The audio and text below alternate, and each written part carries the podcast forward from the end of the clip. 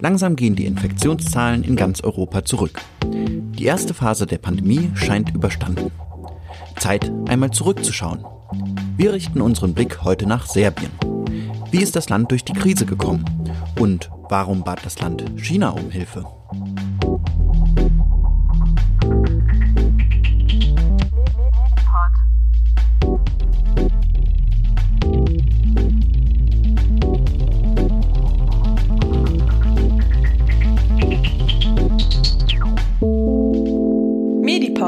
Der Podcast für Medizin. Hallo und herzlich willkommen zum Medipod. Mein Name ist Goli und ich moderiere heute eine weitere Folge unserer Serie Coronavirus weltweit.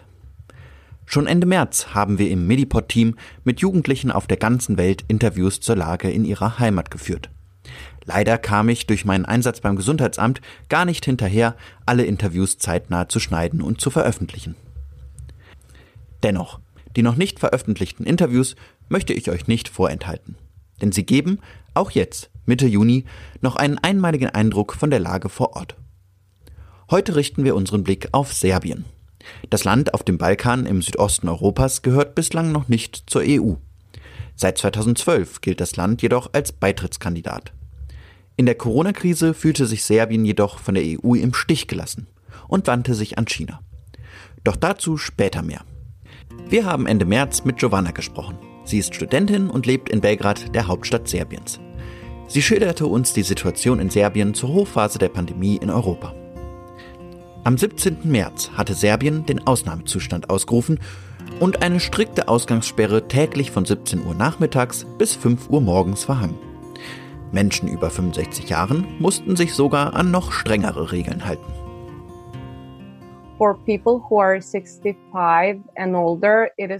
Für Menschen, die 65 Jahre oder älter sind, ist es komplett verboten, das Haus zu verlassen. Wir haben viele Freiwillige, die ihnen mit Lebensmitteln und allem, was sie brauchen, helfen. Sie können einfach eine Nummer anrufen und sie liefern alles, was sie benötigen, von Medikamenten bis Essen.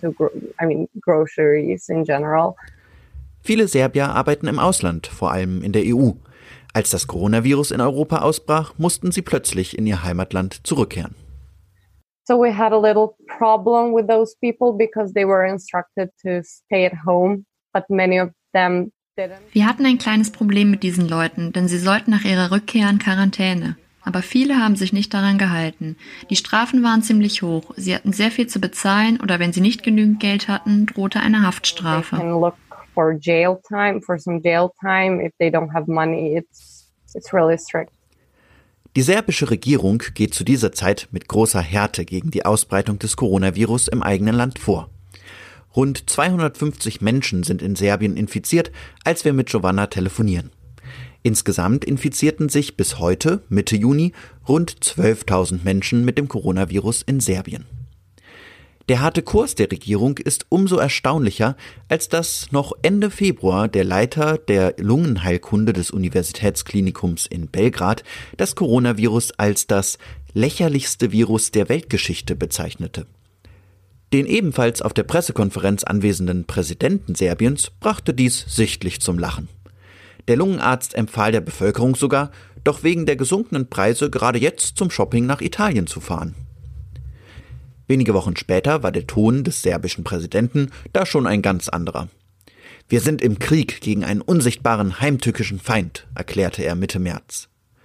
Von der EU fühlte er sich zu diesem Zeitpunkt im Stich gelassen. Denn diese stoppte den Export von Schutzausrüstung in Nicht-EU-Länder. Es gibt keine Solidarität Europas, klagte Serbiens Präsident. Das war ein Traum aus Papier.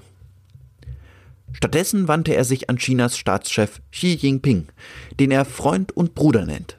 Die Beziehungen Serbiens zu China sind nicht neu. In the past few years, our president and our whole government has been uh, cooperating with China. I think they In den letzten paar Jahren hat unser Präsident und die gesamte Regierung mit China kooperiert.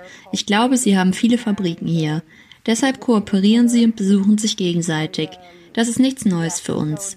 Aber ich glaube, die Menschen hier in Serbien sind wirklich sehr dankbar für die Hilfe in dieser Krise.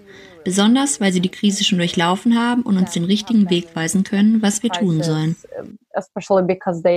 they kind of went through it and they can give us the right directions on what to do. Der Einfluss Chinas auf Serbien dürfte durch die Pandemie also noch einmal zugenommen haben.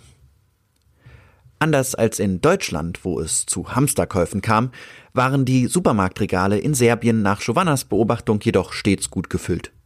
Nur auf eins musste sie verzichten. Ich habe nichts bemerkt, das fehlt. Außer Nutella. Ich kann keine Nutella mehr kaufen.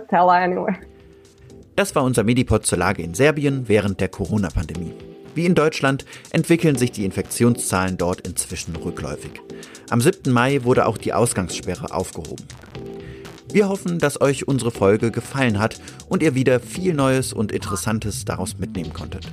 Vielen Dank, Giovanna, für das Interview und Jenny für die Übersetzungen. Wenn euch der Medipod gefällt, abonniert ihn gerne, schreibt uns eine Bewertung auf Apple Podcasts und empfehlt uns euren Freunden und Bekannten.